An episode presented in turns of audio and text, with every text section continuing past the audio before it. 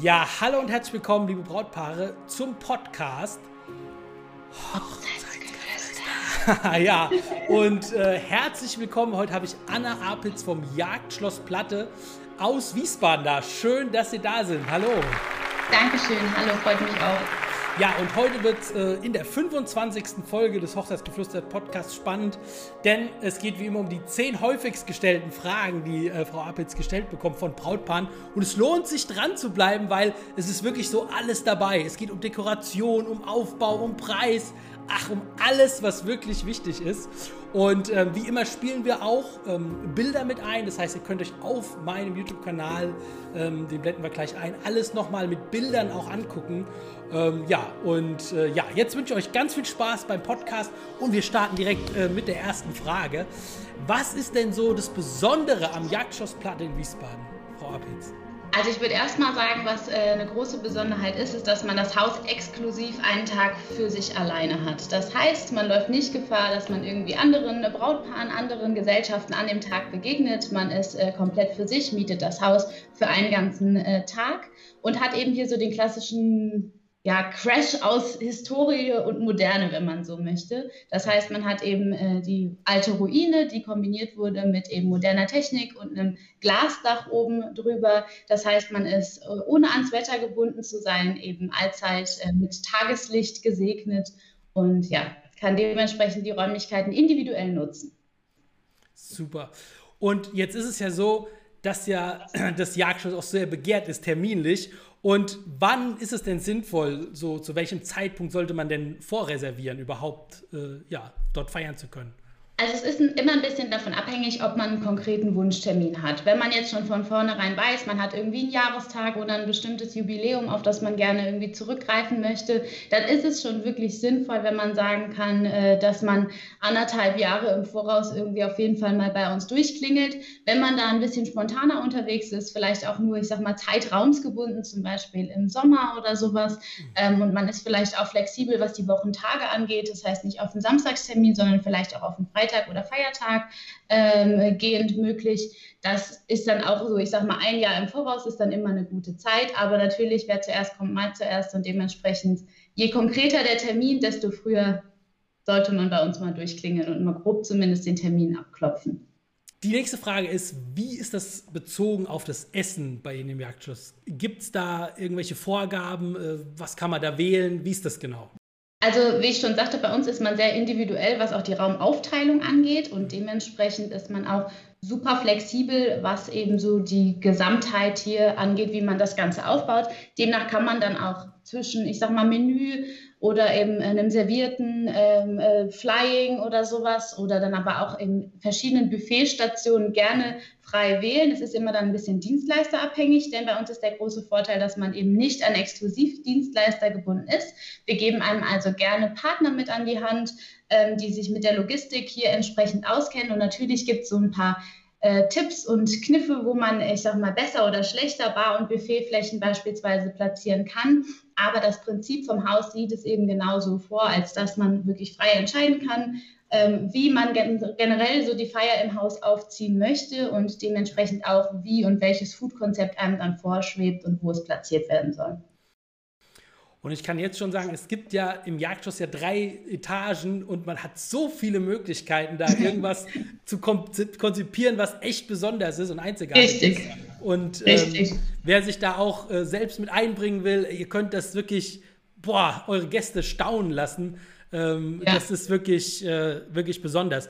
Und wie ist denn so die äh, klassische Raumaufteilung bei Hochzeiten? Also wir haben ja gerade schon drüber gesprochen, drei äh, Ebenen gibt es. Das heißt, es gibt zwei Hauptebenen, das Erd- und das Obergeschoss, plus noch einen Keller unten drunter. Ähm, grundsätzlich ist es so, dadurch, dass man auch die Außenflächen bei uns mitnutzen kann. Das heißt, wenn man das Jagdschloss anmietet, hat man auch den Vorplatz mit dabei und eine kleine Grünfläche hinter dem Haus. Das ist je nachdem, ob man eben mit einer Trauung beginnt oder mit einem Empfang, kann man dann je nach Jahreszeit und Wetter entscheiden, okay, wir möchten gerne vor dem Haus oder eben hinter dem Haus mit dem Ganzen starten, alternativ im Erdgeschoss. Und dann wird es meistens so gemacht, dass man sagt, okay, im Erdgeschoss findet dann eben entweder die Trauung oder der Empfang. Ähm, dann äh, später auch der Ausklang statt. Man muss sich das so vorstellen, man hat im Erdgeschoss so ein bisschen mehr durch die Restmauern ähm, einzelne Bereiche vorgegeben. Das hat man eben im Obergeschoss nicht, weshalb sich dann das Obergeschoss mit eben dem etwas großzügigeren Bereich, nenne ich es mal, doch dann noch besser zum gemeinsamen Dinner eignet. Das heißt, man startet in der Regel im Erdgeschoss oder in den Außenflächen. Dann geht man mit dem Dinner und der gesamten Gesellschaft eben ins Obergeschoss und kommt dann im Anschluss mit dem Ausklang meistens ins Erdgeschoss wieder zurück. Super. Und wie ist das ähm, preislich im Jagdschloss? Wie setzt sich das äh, bei einer Hochzeit zusammen? Mhm. Also grundsätzlich muss man sagen, man hat bei uns eine pauschale Tagesmiete. Ich hatte das ja schon angesprochen, man kriegt bei uns das ganze Haus für einen Tag. Mhm. Dementsprechend zahlt man an uns eine Tagesmiete inklusive dann einer Endreinigung. Äh, da kann uns gerne jeder eine Mail schreiben, gibt es eine Infomappe zu und dann schicken wir die auch entsprechend raus. Grundsätzlich muss man aber sagen, dass äh, der Gesamtpreis natürlich primär dann auch von den Dienstleistern und der entsprechenden Kombi da abhängig ist. Also die Hauptbatzen, nenne ich es jetzt mal, sind da Catering, Technik, Dekoration, dass man eben so diese Eckpfeiler betrachtet ähm, und dass man sich dann daraus so einen Gesamtpreis zusammenstückelt. Okay, ja, ist natürlich immer sehr individuell, das ist klar. Ne? Richtig, genau. Eben weil wir keine Komplettpakete oder ähnliches äh, haben, sondern es ist eben basiert darauf, dass man wirklich sich komplett selbst, äh, ja, ich sag mal, alles zusammensucht. Und da ist es dann sehr schwer, jemandem von vornherein einen entsprechenden Preis mit an die Hand zu geben, weil er eben so unfassbar variabel ist. Ja, und nochmal, wir hatten es jetzt zwar schon gerade von der freien Trauung, aber vielleicht nochmal die Frage, wo findet die genau statt im Jagdschloss? Was ist da so vielleicht äh, der besondere, das Besondere daran oder der besondere Ausblick daran und gibt es eine Schlechtwettervariante? Bei uns ist viel mit Individualität und äh, Flexibilität, äh, dementsprechend da die Raumaufteilung komplett äh, abhängig ist dann vom Konzept, wie es einem vorschwebt, ja. gilt das Gleiche natürlich auch für die freie Trauung. Das heißt, wenn man wirklich eine freie Trauung unter freiem Himmel wünscht, kann man das Ganze auf der Grünfläche hinter unserem Haus machen.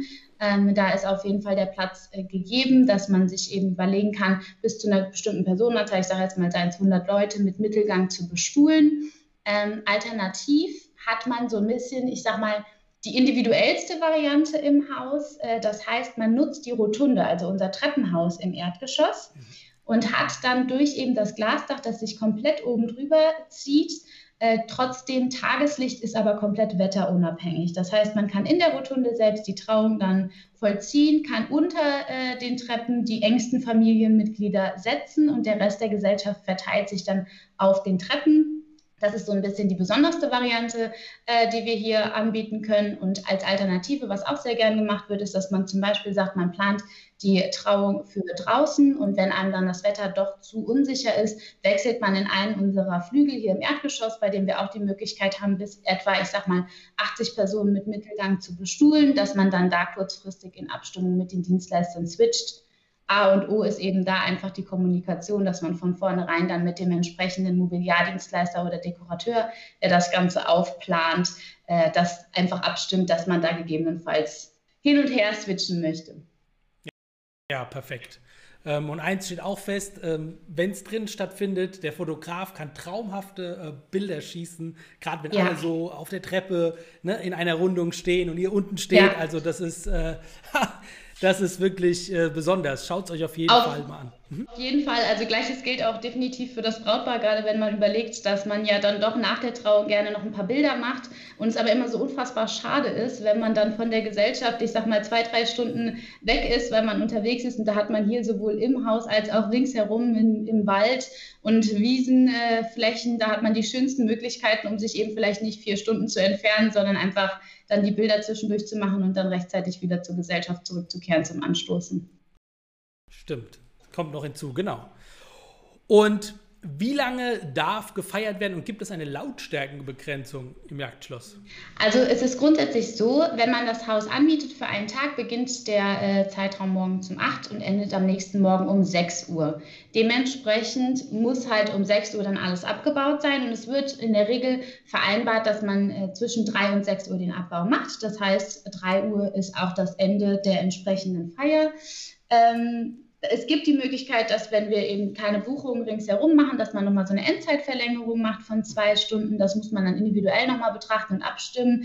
Ähm, aber es ist auf jeden Fall so, dass man schon ein bestimmtes Zeitfenster von vornherein vereinbart, das dann auch den Dienstleistern vorbehalten bleibt, damit die wieder hier Tabula rasa machen können und die Reinigung durch kann. Also so 3 Uhr Feierende grob sollte man sich darauf einstellen. Mhm. Hinsichtlich der Lautstärke, ich sage mal, das Haus ist grundsätzlich schon aufs Feiern ausgelegt. Das äh, das ist nicht das Thema, aber natürlich wie überall sonst auch, ab 22 Uhr sollte es draußen entsprechend leise sein. Wir haben auch hier einen Anwohner und das heißt ab 22 Uhr Türen und Fenster geschlossen.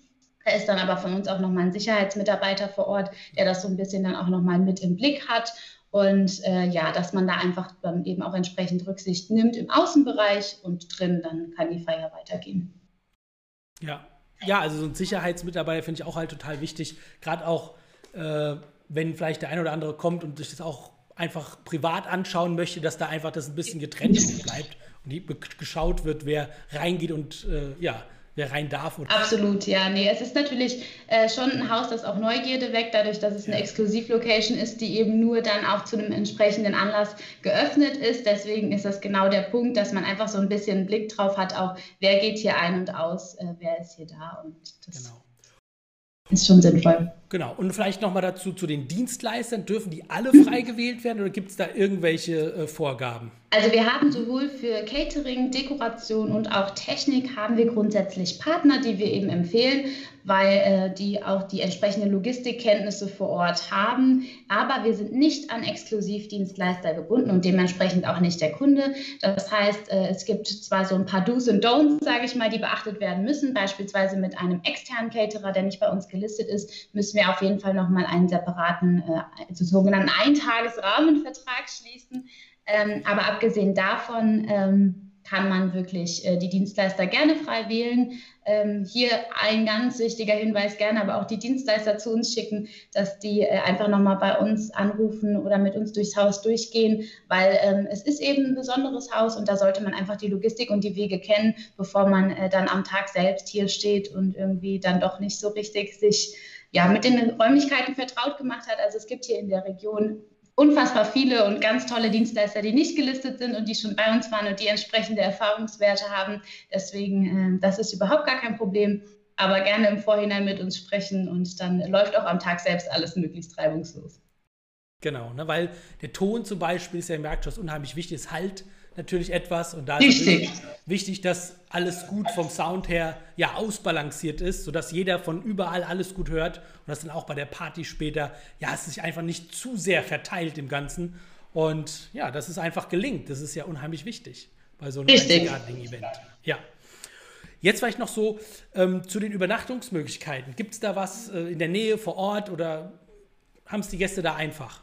Leider unmittelbar vor Ort nicht. Mhm. Äh, das heißt, es ist immer mit einer kurzen Taxi- äh, oder Autofahrt äh, verbunden, aber wir haben ja das Glück, dass wir wirklich ähm, zwar im Wald, aber sehr nah an der Wiesbadener Innenstadt und auch an Taunusstein sind. Das heißt, die nächstgelegenen Hotels sind auch tatsächlich in Taunusstein bzw. Wiesbaden. Da empfehlen sich natürlich diverse Hotels in Wiesbaden, primär auch ich sag mal, am Wiesbadener Hauptbahnhof, wenn man vielleicht ein paar Gäste hat, die nicht zwingend hier aus der äh, Region kommen. Das erleichtert dann natürlich die Anreise. Ich sag mal, je nach Fahrstil, so 10, 15 Autominuten muss man dann eben dafür einplanen.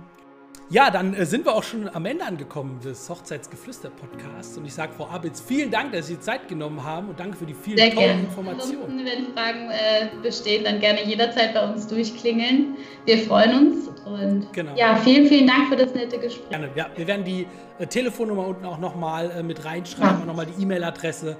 Genau, wenn ihr Fragen habt, dann äh, einfach melden. Und ja, dann wünschen wir euch allen noch einen ganz, ganz tollen Tag und viel Spaß bei der Hochzeitslocation-Suche noch. Und ähm, ja, alles Gute und eine tolle Hochzeit. Macht's Auf gut. jeden Fall. Tschüss, Frau Appitz. Ciao. Tschüss. Tschüss.